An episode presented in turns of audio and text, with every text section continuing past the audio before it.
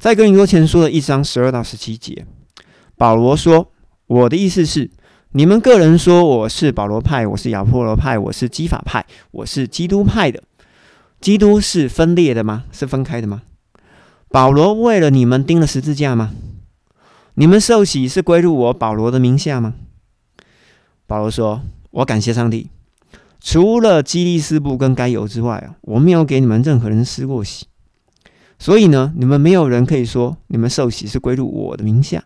于是我们可以明白，基利斯布跟该有应该是属于哥林多的人。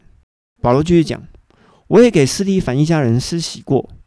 此外，有没有给别人施过洗哦？我就不记得了。基督差遣我，不是要我去施洗啊，而是要我去传福音啊。”而不是靠着技巧的言论去传，免得基督的十字架失去了效力。诶，那保罗在这边讲说：“哈，我不太记得有帮谁施过洗了，除了基利斯布啊、跟该有，还有斯提凡一家人。”诶，我们来看一下，保罗是不是乱讲话？在使徒行传的第十六章还有第十八章，保罗曾经在菲利比为了吕底亚的全家人施洗。在菲利比也为狱卒的全家施洗。同时，从使徒行传的第十八章，我们知道保罗在哥林多为基利斯布以及该由全家受洗。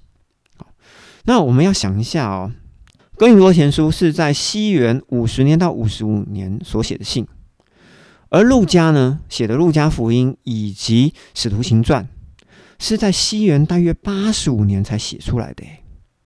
会不会是因为路加为了写保罗的行脚啊，在保罗的行为上为保罗美言几句呢？好，我们自己想一想。所以我在这边，我想解释一下新约哦，有二手的经文。什么叫二手经文？准确率比较低一点的经文，我觉得就叫二手经文。为何经文会有准确率的问题呢？什么叫一手经文？我们先解释哦。就是作者直接写，以回忆当中书写哈，这个我就叫做一手经文，包含约翰的书信，还有保罗的书信，以及使徒行传二十章之后哈，也就是特罗亚之后的事情，我觉得这个都叫做一手经文，因为这些作者直接写或者是直接回忆的经文，我觉得它是比较准确的。那另外一种叫做二手经文，什么叫二手经文呢？就是这个作者听说、打听之后整理。再记录下来，好，这个叫二手经文。那我可以举个例子，就是马太福音，其实它就是二手经文；路加福音也是二手经文；还有使徒行传一章一节，哈，一直到使徒行传二十章特罗亚之前，都叫做二手经文，因为这些都是打听来的、问来的，好之后才记录下来的。所以，如果要对照经文的不同观点的时候，我会以一手经文为优先。那我们回到问题哦。保罗真的为很多人施洗吗？以使徒行传的十六、十八、十九章，在路加打听了之后，曾经记录保罗帮很多人施洗。可是呢，我们用哥林多前书一章来看，保罗对哥林多教会说：“除了基利斯布、该由、斯蒂凡以外，我没有帮很多人施洗啊，因为我奉差遣是为了要传福音，不是为了要洗礼。所以，如果要决定保罗是否为很多人洗礼的这一个原意。”我会以一首经文，也就是以哥林多前书一章为准，因为呢，作者直接写，好，一定会比后来打听的记录还要精准。那第二个呢，哦，我要讲保罗对洗礼的态度是什么？这个记录在使徒行传第十九章，这个事件发生在以弗所。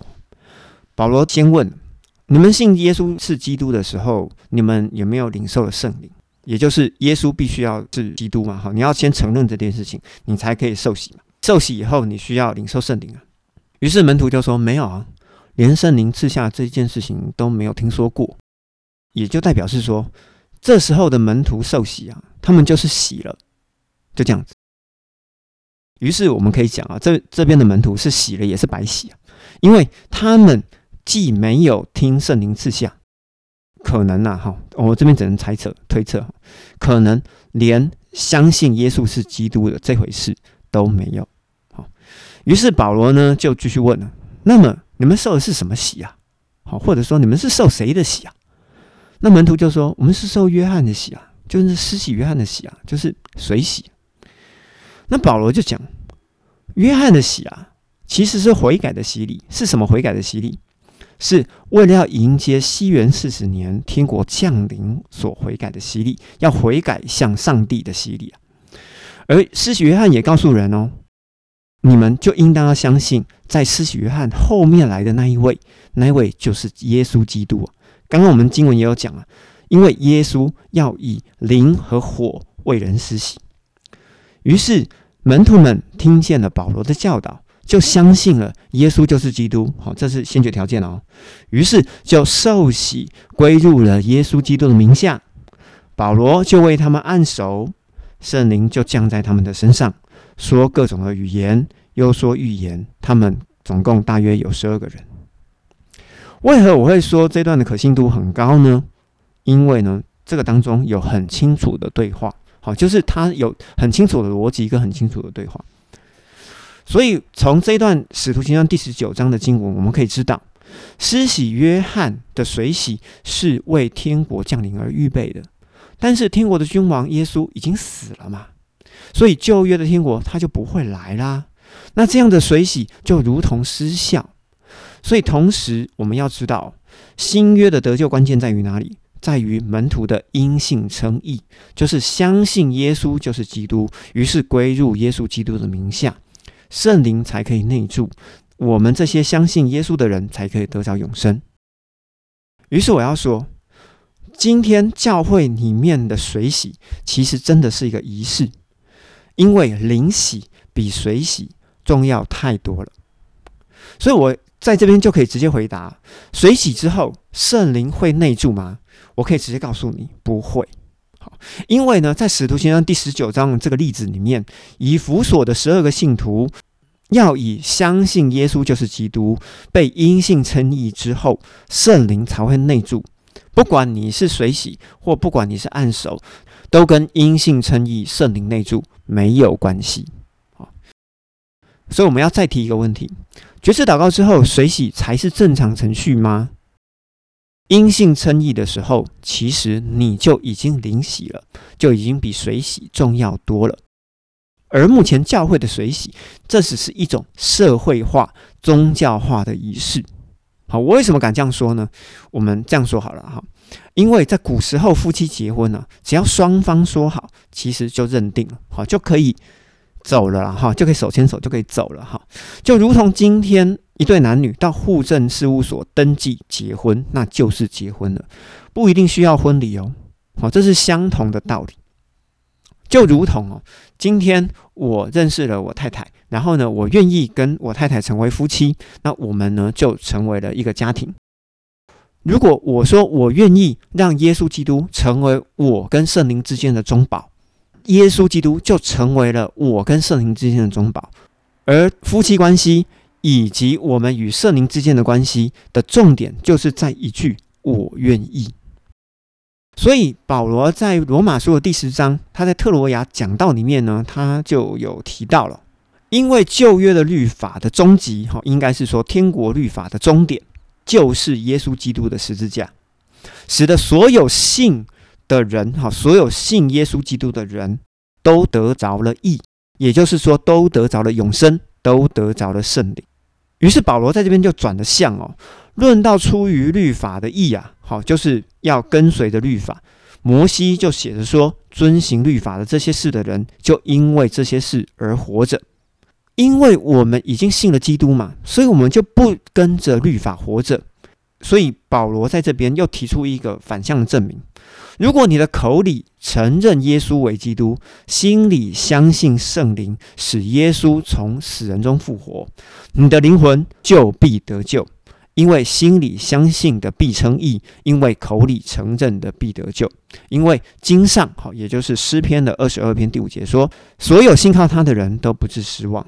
其实并不分犹太跟希腊人，好，也就是犹太跟外族人因为大家都有同一位基督。他后代所有求告他名的人，因为约珥书的二章三十二节也说，凡求告主名的都必得救。所以保罗有强调水洗吗？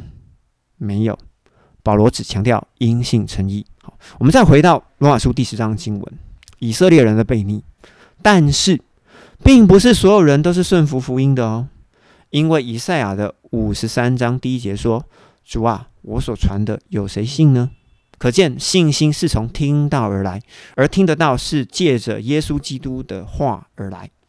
而摩西在《生命记》的三十二章的二十一节也讲了，上帝要使以色列人对那外族人生嫉妒，对那外族的人起愤怒。于是我们会知道。在西元前一千四百年，以色列进迦南地之前啊，上帝已经第一次预告新约外族的福音了。你看多么久，所以保罗很清楚，以色列人要被灭，外族人要被兴起啊。于是我们会发现，在北国亡国后，南国的先知以赛亚在以赛亚书六十五章第一节到第二节，上帝说：“没有寻找我的外族人，我要让他们看见；没有求问我的外族人，我要向他们显现。”论到以色列人，上帝说：“我整天都向着那悖逆顶嘴的子民伸开双手。”你看，上帝有多么的愤怒。